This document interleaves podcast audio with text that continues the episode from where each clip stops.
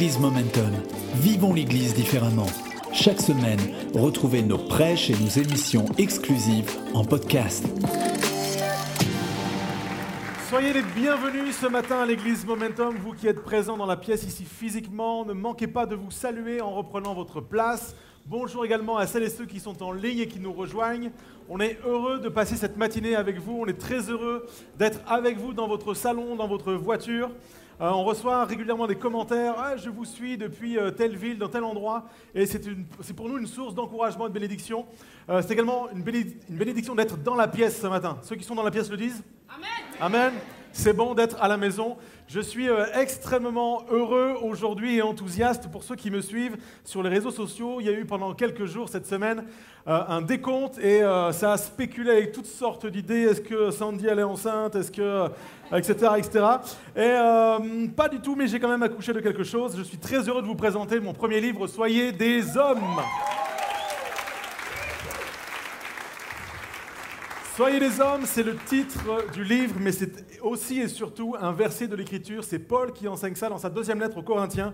Et euh, ce verset, cette pensée, m'a poursuivi pendant des années quand j'étais pasteur à la jeunesse et que j'ai accompagné des jeunes gars dans leur vie d'homme. Euh, ça me poursuit jusqu'à aujourd'hui dans les soins pastoraux où je veux aider des, hommes, des couples, des, des, familles. Et, je crois que le rôle de l'homme dans notre société a besoin d'être, euh, comment dire, dépoussiéré, a besoin d'être revalorisé. Et à travers ce livre, j'ai euh, fait l'étude de, de 12 caractéristiques des hommes de Dieu, des hommes dont on parle dans la Bible, avec euh, différents chapitres. Il y a, il 12 chapitres. L'homme est un protecteur, euh, l'homme est un, combattant, l'homme est un travailleur, etc. etc. Et euh, je crois que c'est une source de bénédiction. Ça m'a défié, moi, personnellement, quand je l'ai écrit. Et je crois que ça peut être un, défi et un encouragement pour tous les hommes dans cette pièce. Je vous encourage à vous le procurer. Et euh, je, lance ce week-end un, challenge. C'est euh, soit tu le lis en 12 jours, soit tu le lis en 12 semaines, soit tu le lis en 12 mois. Et à, la fin de chaque chapitre, tu m'envoies un petit mot sur ce que tu as capté, saisi, découvert, redécouvert à la lecture de ce chapitre. Tu me l'envoies par SMS, euh, mail, Instagram, Facebook, tu me l'envoies par où tu veux, mais tu me l'envoies et je vais compiler tout ça parce que je veux ce, livre interactif. Je crois à ce que la Bible enseigne. Je suis en charge du pôle édification et il y a un appel dans la Bible à nous édifier les uns les autres. Et je vais compiler les réactions, les retours et je crois qu'avec ce que toi tu vis, tu vas édifier quelqu'un qui est peut-être dans la pièce ou peut-être à des milliers de kilomètres. Et c'est là ce que nous allons faire avec ce livre. Messieurs, est-ce que vous êtes là? Y a-t-il des femmes dans la salle? Elles ont plié le game. Soyez des hommes, le sous-titre c'est 12 clés pour que les hommes le deviennent, mais également 12 clés pour que les femmes les comprennent. Et j'aimerais que toutes les femmes lisent ce livre également, parce que je crois que ça peut t'aider à décoder, à décrypter, à comprendre, à parler la langue de celui qui partage ta vie. Euh, je crois profondément au rôle de la femme, de l'épouse, et je crois vraiment que ce livre peut être un sujet de bénédiction pour ton couple, un sujet de bénédiction pour toi en tant que femme, pour comprendre euh, euh, qui est cet homme, comment il fonctionne et comment euh, tu es une ressource, une solution, une bénédiction pour l'aider à devenir cet homme dont le livre parle et surtout dont la Bible parle. Amen. Donc euh, rendez-vous à la fin au stand qui se trouve au kiosque événement à, gauche en sortant. Je me ferai un plaisir de vous mettre un, petit mot euh, euh, sur, le, sur, le, livre. Et également ceux qui sont en ligne, vous pouvez vous le procurer sur le site jérémypoulet.com. Je vous donne rendez-vous sur le site et je serai heureux de vous le faire parvenir dans les jours qui arrivent. J'en ai terminé avec cette petite page de pub. Je vous invite simplement à courber la tête un instant. J'aimerais qu'on prie euh, que Dieu nous, fasse du bien ce matin encore dans sa parole. Seigneur, merci pour ce temps. Merci pour euh, cette maison qui est ouverte. Merci parce que c'est ta maison. Seigneur, merci pour la famille de Dieu. Merci pour ce temps de louange, de célébration dans ta présence. Je prie maintenant, Saint-Esprit, que tu viennes capturer nos cœurs, que tu viennes capturer nos pensées, afin que nous puissions recevoir la portion qui vient du ciel pour notre propre vie. Je prie que personne ce matin dans la pièce ou en ligne ne soit en marge, mais que chacun et chacune reçoivent de toi euh, la bénédiction, la parole qui vient d'en haut, afin de produire la vie dans notre cœur. Euh, je te prie, mon Sauveur, que tu accomplisses ta parole. C'est dans le nom de Jésus que je te prie, Père, et que tous ceux qui sont avec moi et qui croient que Jésus va intervenir ce matin disent Amen. Amen. Alors, deux applaudissements, ça ne marche pas. Il y a une règle dans cette église, et, Patrice va faire un infarctus si on n'applaudit pas réellement. Donc si vous êtes pour applaudir, vous applaudissez. Alors, Il le vit très mal sinon. Il le vit très mal. Donc si on applaudit, on applaudit. Sinon, on n'applaudit pas. Pas de souci. On applaudit comme des hommes. Soyez des hommes, applaudissez.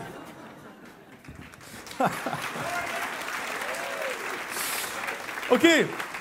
Nous sommes donc dans cette série de messages qui s'intitule Fondation. Merci d'être là et de vous souvenir de ce que l'on prêche semaine après semaine. Euh, il y a quatre semaines de cela maintenant, le pasteur Patrice prêchait un message sur l'attention. La semaine qui suivait, le pasteur Mathieu Bléry prêchait un message sur l'obéissance. Et la semaine dernière, le pasteur Patrice a prêché un message sur l'intention. Et nous allons poursuivre cette série de messages qui est fondamentale, qui est capitale dans notre vie, qui est extrêmement bénissante et puissante. Et c'est tellement important que nous allons continuer jusque dans la semaine de jeûne et prière qui démarre demain à 20h avec cette thématique, fondation. Toute la semaine prochaine à 20h, on va se retrouver ici. Et pour ceux qui sont des habitués de, la maison, vous le savez, ce sont des moments extrêmement bénissants, c'est intense, on, soupire après ce moment, on anticipe de belles choses dans cette semaine. Amen pour ceux qui ne sont pas des habitués, rejoignez-nous. Prenez au moins une soirée et venez passer une soirée avec nous ici à l'église pour vivre ces temps puissants et bénissants. Si vous êtes en ligne ou si vous ne pouvez pas vous rendre sur place pour X ou Y raison, suivez-nous en ligne. Toutes nos soirées vont être diffusées sur Facebook et sur YouTube. Ne vous privez pas de ce moment. Mettez-le à part. C'est extrêmement important que nous approfondissions, que nous allions plus loin dans qui est Dieu, dans notre révélation de qui il est.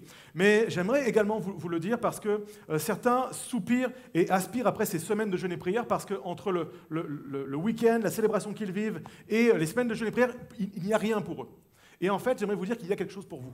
Chaque semaine, il y a ce qu'on appelle les groupes extension. Ce sont des groupes de prière dans les maisons où on se retrouve et on approfondit, on s'encourage, on s'édifie, on prie les uns pour les autres, on va plus loin. Et ils sont un vrai outil de bénédiction pour celles et ceux qui les fréquentent. Alors j'aimerais vous encourager, si vous, ne, si vous n'en fréquentez pas, si vous n'êtes pas au courant, si vous voulez avoir plus de renseignements sur comment ça fonctionne, allez vous rendre à la fin de cette célébration, avant même de passer me voir, allez au kiosque info, il y a une personne qui est dédiée pour ça et qui semaine après semaine donne les renseignements, vous dit où ça se passe, comment ça se passe. Nous voulons cette année en 2020 développer ces groupes parce qu'on voit à quel point ils sont des, ressources pour les gens qui fréquentent l'Église. Et, je crois vraiment que vous avez toute votre place. Peut-être même vous aimeriez ouvrir votre salon et accueillir un groupe. C'est possible et on veut le faire en vous expliquant, en vous formant, en vous donnant toutes les infos nécessaires. Donc, à la fin de cette célébration, rendez-vous au kiosque afin de rejoindre un groupe extension.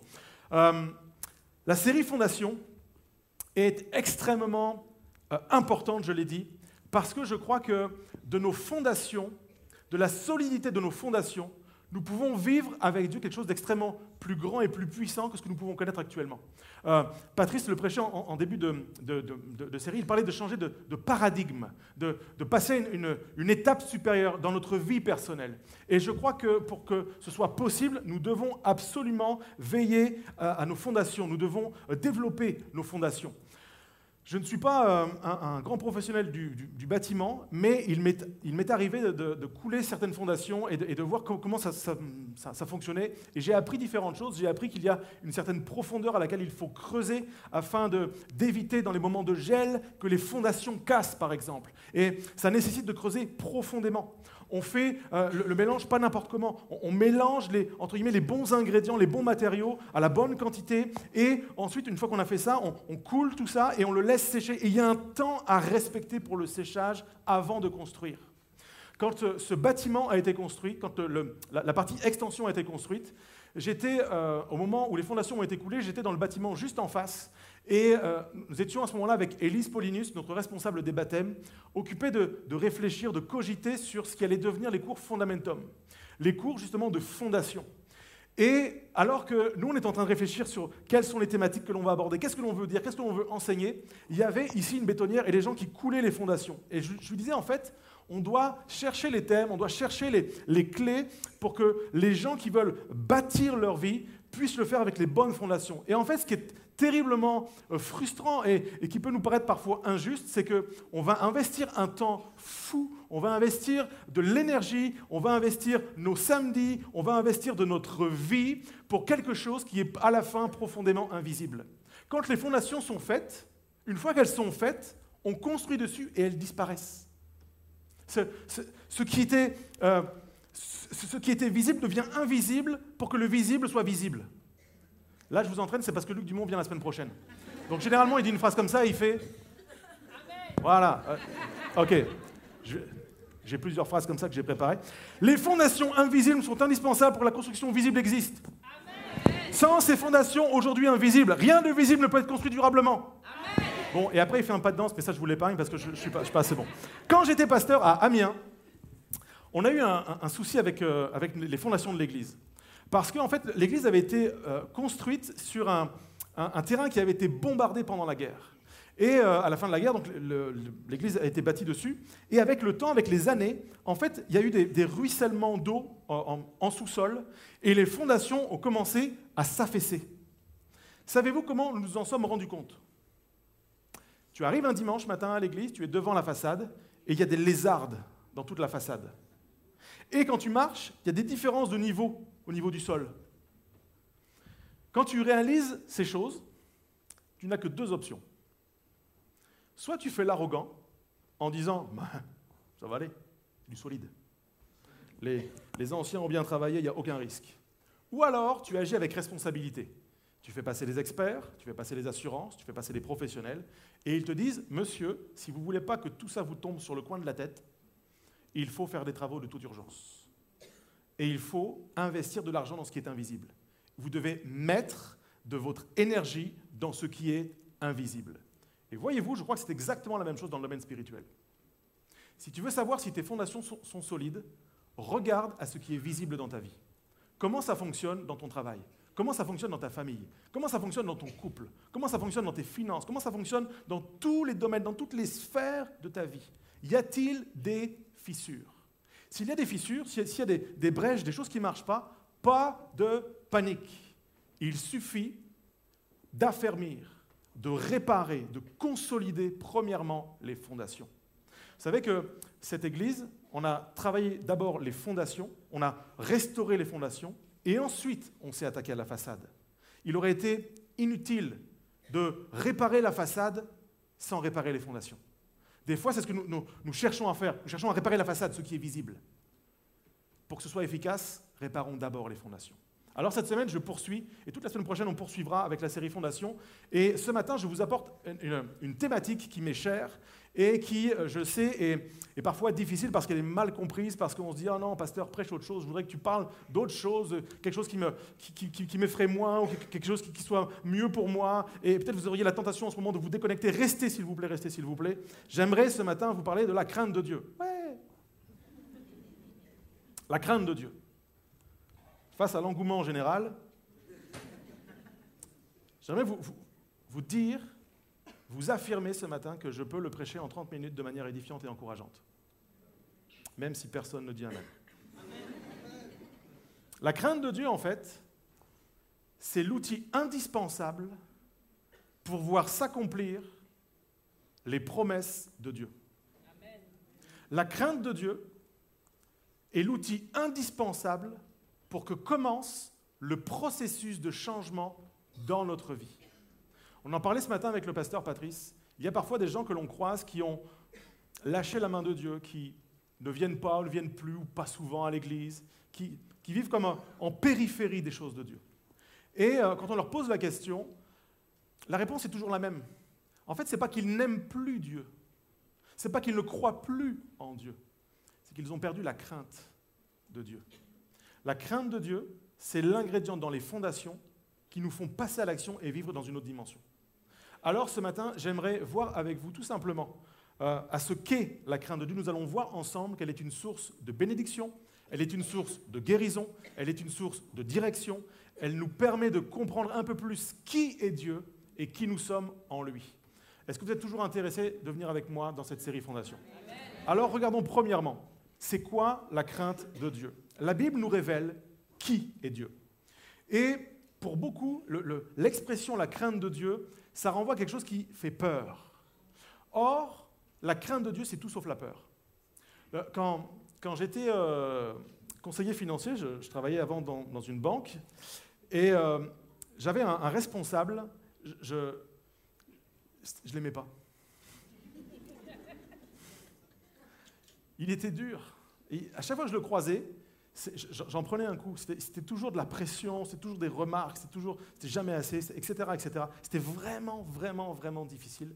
Et je faisais tout pour fuir sa présence. Je faisais tout pour ne pas le, croiser. Même quand, il euh, faut que je fasse attention avec ça parce que c'est filmé. Euh, quand j'allais à l'endroit où il y avait son bureau, pour aller voir un autre responsable, je devais passer devant son bureau. Et en fait, quand j'arrivais dans le couloir, j'attendais que la porte soit fermée. Je ne voulais pas qu'il me voie. Je fuyais sa présence. La crainte de Dieu n'est pas l'outil que Dieu a pour nous faire peur. Ce n'est pas son désir, ce n'est pas son cœur. Il n'a aucune envie que nous ayons peur de lui. La preuve, dans le Jardin d'Éden, quand l'homme et la femme ont péché, qu'ils ont pris de ce fruit défendu, ils ont, fait, un truc, ils se sont cachés. Et quand Dieu est venu vers Adam, il lui a demandé, mais où es-tu? Qu'est-ce qui se passe? Et Adam lui a dit, je me suis caché parce que j'ai eu peur. Et qu'est-ce que Dieu a fait? C'est Dieu qui est venu vers Adam. Le désir de Dieu n'est pas que nous ayons peur de lui.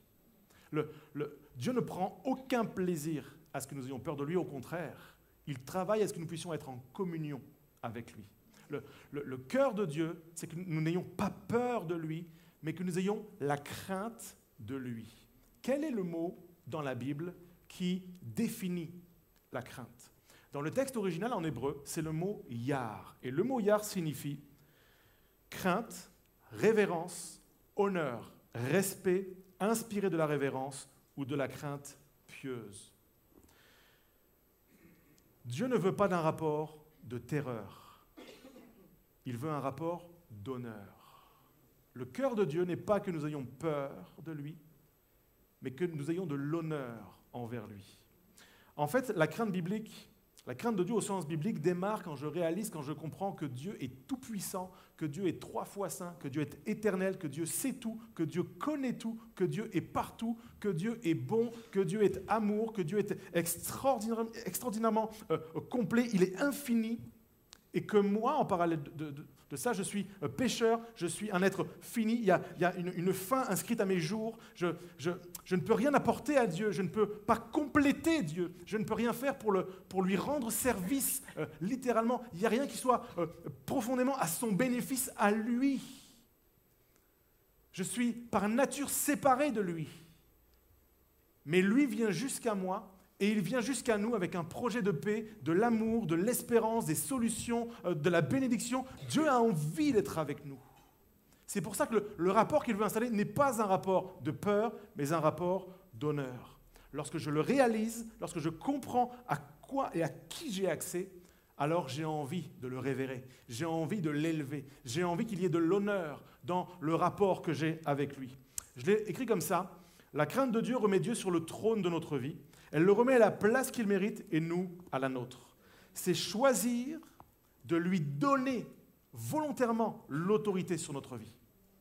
Certains diront, écoute, euh, moi j'aime bien venir ici.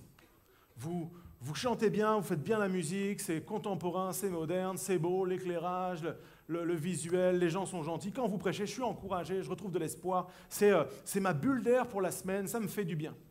Et puis peut-être même que si un jour vraiment j'ai une difficulté ou un problème, je viendrai ici à l'avant puis on priera pour moi. Vraiment, je, crois que Dieu peut intervenir dans, dans ma situation. Mais s'il vous plaît, s'il vous plaît, s'il vous plaît les pasteurs, quand je sors d'ici, je veux juste reprendre les commandes. Je veux juste faire selon mon intelligence et ma sagesse. Parce que quand même, nous sommes en 2020.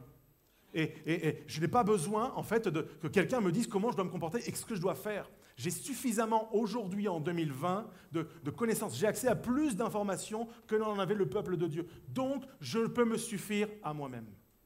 Permets-moi, avec beaucoup d'amour, de te dire la chose suivante. Tu rates le trésor. Tu rates le trésor. Psaume 111, verset 10 nous dit ceci. La crainte de l'Éternel est le commencement de la sagesse. Tous ceux qui respectent ses décrets contenus là-dedans ont une raison saine. La crainte de l'Éternel est le commencement de la sagesse de qui? De la sagesse de Dieu déposée dans notre cœur, qui vient confronter notre propre sagesse naturelle, humaine, la sagesse de ce monde. C'est la sagesse surnaturelle de Dieu qui vient se déposer dans notre vie à nous, dans notre sagesse naturelle. Et savez-vous que ça a un impact sur notre quotidien? Ça a un impact sur ce qui est visible. Ça a un impact sur les, domaines de notre vie. Vous voulez un exemple? Je suis un homme marié. Moi, j'ai ma sagesse par rapport au couple. Et dans ma, dans ma sagesse, dans ce que le monde me propose, dans ce, dans ce qui me ferait moi plaisir à moi, c'est que mon épouse soit toujours euh, d'accord, qu'elle se livre pour moi, euh, qu'elle fasse tout pour moi, que vraiment ce soit elle qui me facilite tout le temps la vie. Ça, c'est ma sagesse et je la trouve plutôt bonne. Et mon épouse n'est pas là ce matin. Mais elle me regarde. Et je sais que certains lui répéteront. Mais que dit la sagesse de Dieu? Elle dit Marie, aimez vos femmes comme Christ a aimé l'Église et s'est livré lui-même pour elle. Eh, toutes les femmes disent Amen, forcément, ah, forcément, ah, forcément, forcément. Ce qui vient percuter ma sagesse humaine et me fait me poser la question le matin quand je me lève, mais en quoi aujourd'hui vais-je être une solution pour elle plutôt qu'un problème pour elle? Qu'est-ce que moi je vais lui apporter dans sa vie à elle sans attendre qu'elle fasse quelque chose pour moi ou qu'elle accomplisse ceci ou cela pour moi? C'est moi, je dois me livrer pour elle. Y a-t-il des épouses dans la salle? La sagesse de ce monde pour les épouses, pour les dames, c'est quoi? Prends le pouvoir. Notre monde aujourd'hui, vous riez, mais notre, monde aujourd'hui est en train de dire qu'il n'y a, plus besoin d'hommes. Éventuellement, il y a besoin de donneurs. Mais il n'y a plus besoin d'hommes. Marche sur l'autorité de ton mari. Piétine ça. Tu n'as pas besoin, on est en 2020. Les femmes, réveillez-vous. Sagesse de ce monde. Ça vient confronter la sagesse de Dieu qui appelle les épouses à honorer, à respecter, à être un secours, à être une solution pour leur mari. Y a-t-il des célibataires dans la pièce? Ah, Ça devient plus calme d'un seul coup. hein. On se dit wow, wow. Pourquoi Dieu, dans sa sagesse surnaturelle, invite les célibataires à ne pas bâtir un couple, une relation avec une personne qui ne partage pas la même foi Est-ce pour nous faire du mal, nous frustrer, ou parce que Dieu veut qu'on vive dans la peur ou quoi que ce soit? Non. Parce que Dieu, dans sa sagesse extraordinaire et surnaturelle, sait une chose, c'est que quand les deux rails du train ne sont pas parfaitement parallèles, ça va rouler un moment. Mais il y a de grandes chances que ça déraille. C'est juste une question de temps. Pourquoi est-ce que Dieu, dans sa sagesse surnaturelle, veut réserver la sexualité au cadre exclusif du mariage Est-ce que c'est pour faire une génération de frustrés? Non, parce que Dieu, dans sa sagesse surnaturelle, c'est une chose. L'épanouissement va de pair avec l'engagement. Pas d'engagement, pas d'épanouissement. Il y aura du plaisir, mais il n'y aura pas d'épanouissement. Et c'est tellement intense, cette pensée est tellement forte que Dieu utilise l'image de, Christ comme l'époux et de l'Église comme l'épouse. Et quand on voit la mesure d'engagement que Jésus a pris envers nous et à quel point nous sommes au bénéfice de cet engagement et à quel point nous trouvons notre épanouissement dans cet engagement, force est de constater que sa sagesse est supérieure à la nôtre et qu'on a besoin de la recevoir, de la prendre et de la laisser s'installer dans, notre vie. C'est ça, mes amis, la crainte de Dieu. Plus fort encore, Proverbe 16, verset 6. Par la bonté et la vérité, on expie la faute et par la crainte de l'Éternel, on se détourne du mal. L'honneur, la révérence, la crainte respectueuse de Dieu nous fait prendre conscience de ce qui est mal. Je n'avais pas conscience de ce qui était mal. Pour moi, je, faisais ce qui était juste bien, c'était normal, c'est la, la sagesse de ce monde. Et d'un seul coup, je prends conscience avec la sagesse de Dieu que, wow, je suis en train de faire une erreur. Et Dieu dit, parce que tu as la crainte de mon nom, je te rends capable de te détourner de ce qui est mal. C'est puissant, les amis. Et c'est puissant. Je peux éviter le piège. Je peux sortir du piège. Je peux sortir de l'ornière dans laquelle je me suis engouffré, euh, parfois euh, vraiment de, bon cœur, sans savoir, sans, avoir pleinement conscience. Mais j'ai réussi à m'en détourner. C'est tellement puissant. Regarde avec moi, j'ai relevé quelques, quelques promesses de Dieu pour ceux qui vivent dans la crainte de Dieu, dans le respect pour qui il est. Première euh, pensée, le bonheur est pour ceux qui craignent Dieu. Ecclésiaste 8, verset 12. En effet, le pécheur peut faire 100 fois le mal. Et on l'a fait, les amis. On l'a fait. Et continuer à vivre. La preuve, on est là. Mais je sais aussi que le bonheur, pas la vie, le bonheur, est pour ceux qui craignent Dieu parce qu'ils éprouvent de la crainte devant lui. Je l'ai dit en intro, la crainte de Dieu est un remède. C'est un remède pour le malade. Proverbe 3, verset 7. Ne te prends pas pour un sage, dit Dieu. Crains l'Éternel et détourne-toi du mal. Cela apportera quoi? La guérison à ton corps et un rafraîchissement à tes os. Il y a une source de guérison, il y a un remède pour le malade. La crainte de Dieu. C'est également la stabilité et la bénédiction pour nos enfants. Jérémie 32, verset 39, je, c'est Dieu qui parle, leur donnerai un seul cœur et un seul chemin à travers Jésus, afin qu'ils aient toujours la crainte de moi pour leur bonheur et celui de leurs enfants après eux. C'est pour nous, c'est pour nos maisons, c'est pour nos familles. Je conclurai avec eux une alliance éternelle d'après laquelle je ne renoncerai plus à eux, mais je leur ferai du bien. Je mettrai la crainte qui m'est due dans leur cœur pour qu'ils ne se détournent plus de moi. Je prendrai plaisir à leur faire du bien. J'avais noté que vous diriez Amen spontanément. Je les enracinerai. Ah, faut que je fasse ça à chaque fois. Je les enracinerai vraiment dans ce pays, de tout mon cœur et de toute mon âme. Autre pensée. La crainte de Dieu est une boussole à l'heure des choix. Psaume 25, verset 12. Quel est l'homme qui craint l'Éternel? L'Éternel lui montre la voie qu'il doit choisir. Oh, pasteur, c'est tellement difficile dans la vie. Prie pour moi. Dis-moi ce que je dois faire comme choix. Quel est l'homme qui craint l'Éternel? Son âme reposera dans le bonheur et sa descendance héritera le pays. Pourquoi? Parce que l'Éternel lui montre la voie qu'il doit choisir. C'est également la, la crainte de Dieu une source de grâce quand on s'est trompé. Psaume 103, verset 13, comme un père a compassion de ses enfants, l'Éternel a compassion de ceux qui le craignent, car il sait de quoi nous sommes faits et il se souvient que nous sommes poussière. C'est tellement rassurant de savoir qu'il se souvient de quoi nous sommes faits.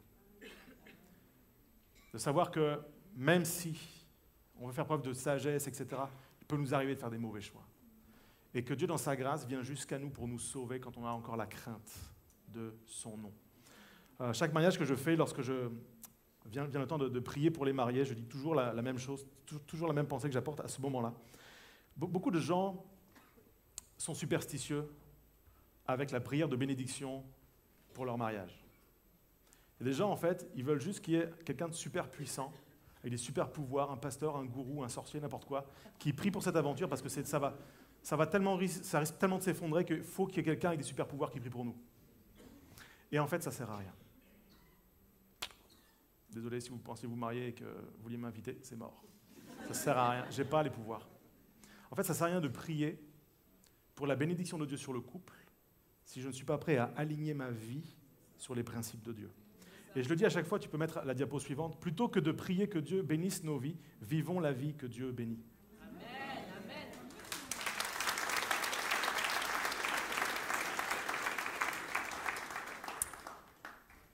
Et je suis bien conscient que cette pensée peut vous défier. Que, ça peut paraître compliqué. Oui, c'est beau, ouais, c'est bien, on applaudit, c'est bon. Mais moi, ma vie, elle ne le permet pas. Moi, dans mon contexte de travail, dans ma famille, dans, le couple que j'ai, dans la famille que j'ai, dans mon école, moi, je peux pas. Toi, tu, dis ça parce que tu vis à l'église, parce que tu, vis avec le très saint Patrice Martorano et toute l'équipe, et que euh, ici, euh, vous vivez dans, un monde sous cloche où il n'y a ni malade, ni, problème, ni, aucun souci entre vous, ni, souci de quoi que ce soit d'ailleurs. Vous, vous vivez dans un monde c'est extraordinaire, c'est comme un jardin d'Éden retrouvé. Non. Nous vivons dans la même réalité. Et pour ceux qui pensent que ce, que je suis en train de prêcher là ne peut pas s'appliquer à leur réalité, je vous emmène dans le livre de l'Exode, ce sera notre dernière lecture au chapitre 1er au verset 15. Exode 1, verset 15. Le roi d'Égypte parla aussi aux sages-femmes des Hébreux. L'une s'appelait Shipra et l'autre Poua. Il leur dit quand vous aiderez les femmes des Hébreux à avoir leur enfant et que vous regarderez sur le siège d'accouchement, si c'est un garçon, faites-le mourir. Si c'est une fille, laissez-la vivre. Mais les sages-femmes avaient la crainte de Dieu et elles ne firent pas ce que leur avait dit le roi d'Égypte. Elles laissèrent vivre les enfants. Verset 20. Dieu fit du bien aux sages-femmes et le peuple devint nombreux et très puissant. Parce que les sages-femmes avaient eu la crainte de Dieu, Dieu fit prospérer leur famille. Deuxièmement, la crainte de Dieu nous conduit à faire des choix que Dieu honore. Pouvez-vous imaginer la scène? Vous arrivez le lundi matin au bureau, vous êtes sage-femme et votre, vous consacrez vos journées à donner la vie.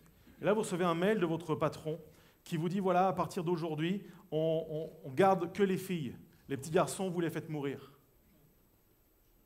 Nous sommes dans une époque qui échappe un peu à notre contexte. À cette époque, il n'y a pas de rond-point. Et donc pas de gilet jaune.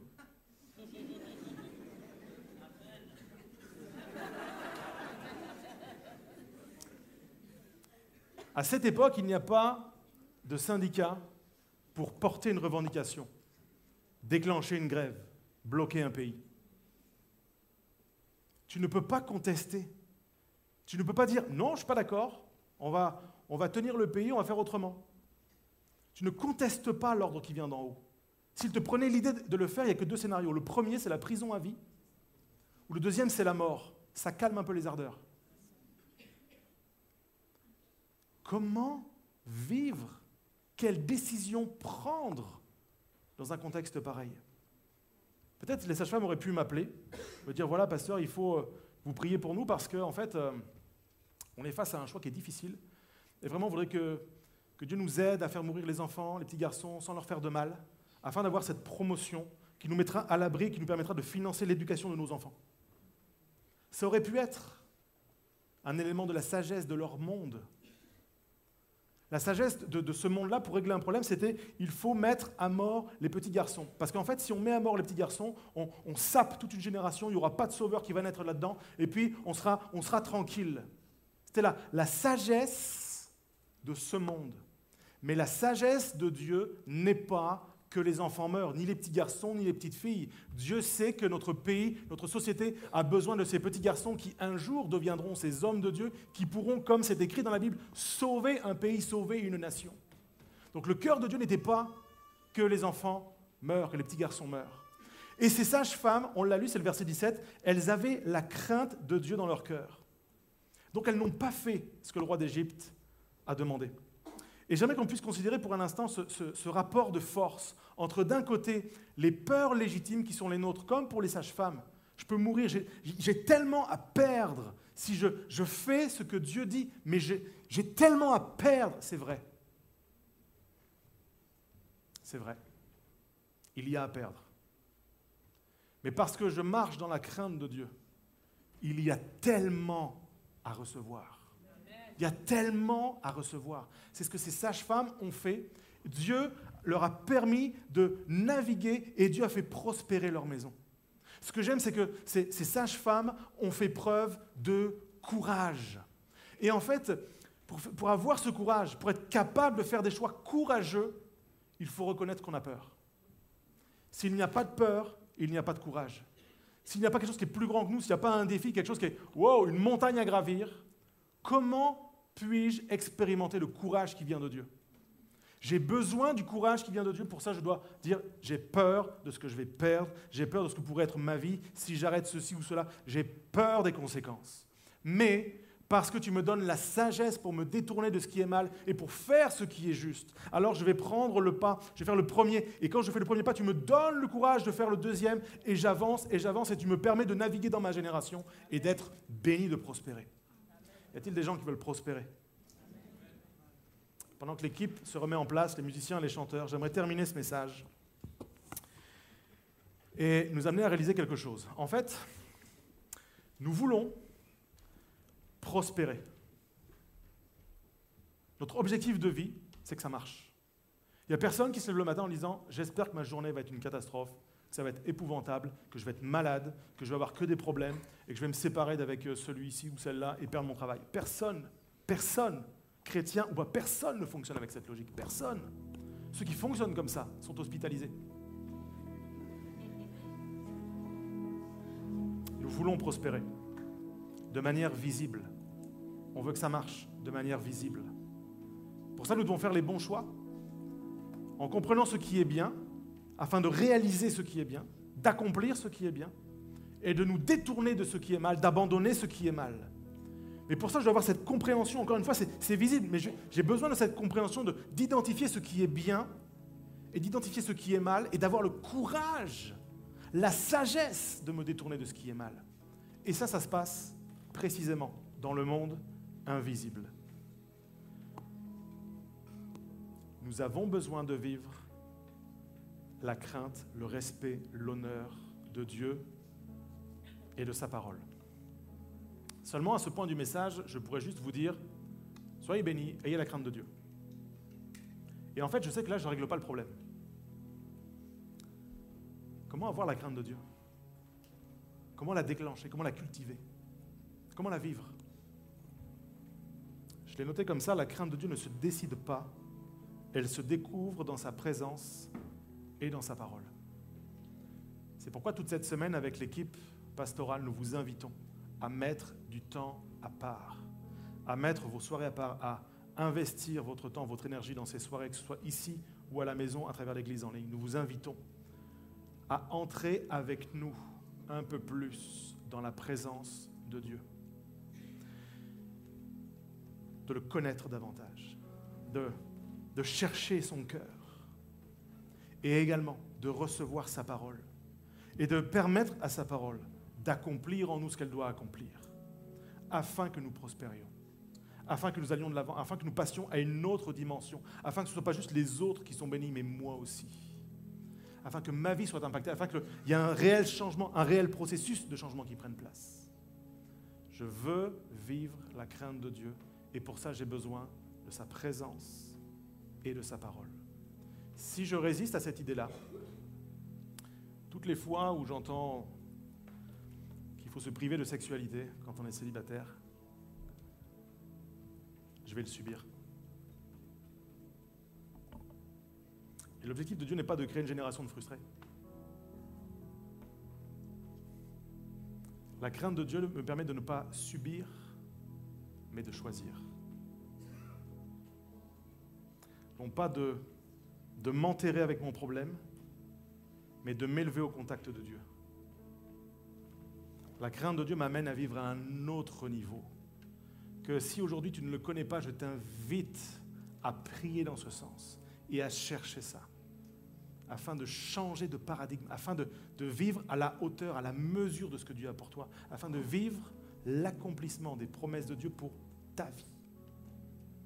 Je veux vivre la crainte de. Est-ce que c'est votre prière, l'Église? Est-ce que c'est ça que vous voulez vivre avec nous? Nous, c'est ce qu'on veut vivre. C'est là-dedans qu'on embarque. On ne va pas jouer à l'église, on va être l'église. Cette église qui vit ces choses. Je vais vous inviter, c'est ceux qui sont avec moi, qui disent Moi, c'est ce que je veux pour ma vie. Et vous qui êtes en ligne, simplement à vous mettre debout à votre place. Et dire Oui, ça y est, on veut entrer dans cette semaine avec cette double résolution ta présence et ta parole. Seigneur, que ta présence soit notre partage et que ta parole vienne nous forger, nous façonner encore un peu plus, parce que c'est là ce que nous voulons. On ne veut pas subir notre vie, on veut choisir de vivre pour toi.